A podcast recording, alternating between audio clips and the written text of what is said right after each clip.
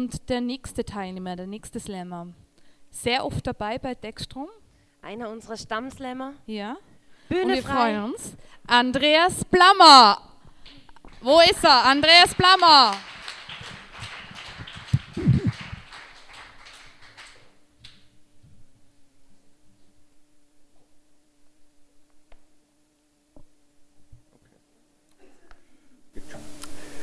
Die Bergung der Titanic.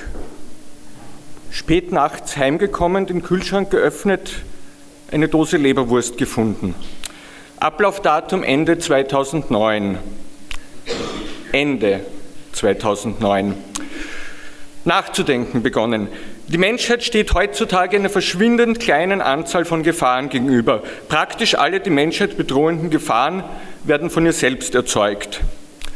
Die Menschheit erzeugt zu wenig Gefahren. Jede Gefahr erzeugt Ängste.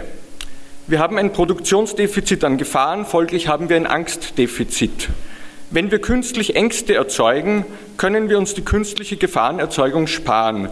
Bei sinkender Gefahrenproduktion können frei werdende Gefahrressourcen in Angstressourcen umgewandelt werden. Das führt zu Rekordzuwächsen in der Angstproduktion. Letzten Monat wurde die, wurde die Titanic gehoben und die Theorie, wonach sie aufgrund der Kollision mit einem Eisberg gesunken sei, widerlegt.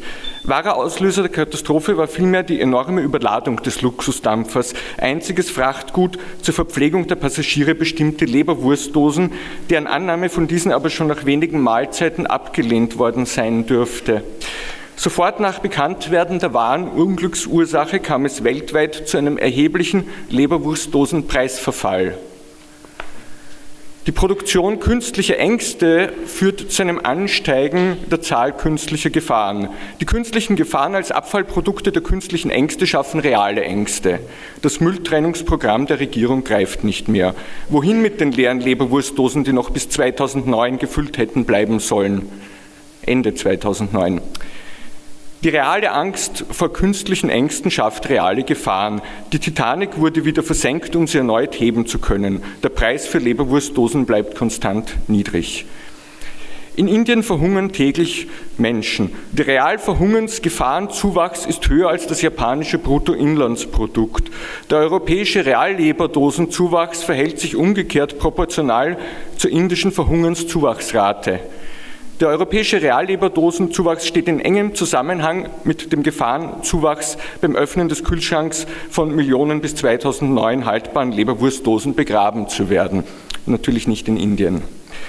Die Leberwurstdosenindustrie verzeichnet gigantische Wachstumsraten. Steigende Produktivität führt zu sinkenden Produktionskosten, sinkenden Leberwurstdosenpreisen und steigenden Leberwurstdosenverschütteten Zahlen. Leberwurstdosen verschüttete Konsumenten sind tote Konsumenten. Tote Konsumenten sind schlechte Konsumenten. Tote Konsumenten sind eigentlich gar keine Konsumenten mehr.